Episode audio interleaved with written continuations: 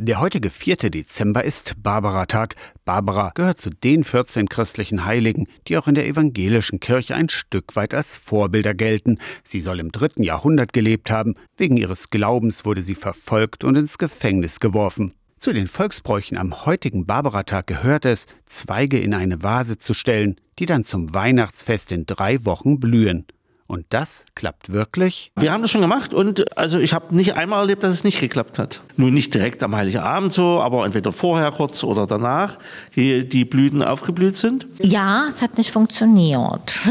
Mal so, mal so, berichten Annette Sohnekind und Thomas Lösche, beide ehrenamtliche Domführer in Magdeburg. Grund für den Brauch ist ein Zweig, der sich in Barbaras Kleid verhakt haben soll, als sie auf dem Weg ins Gefängnis war. Im Verlies soll sie ihn ins Wasser gestellt und zum Blühen gebracht haben. Deshalb schneidet man Kirschzweige zum Beispiel ab am Garten.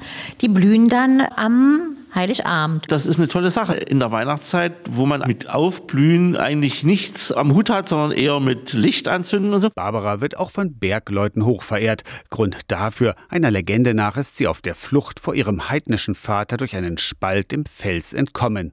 Mal abgesehen vom Pfarrberuf gibt es wohl kaum einen anderen Job, in dem Glauben und Gottvertrauen eine so große Rolle spielen wie bei den Bergleuten mit ihrem gefährlichen Job unter Tage in der Dunkelheit.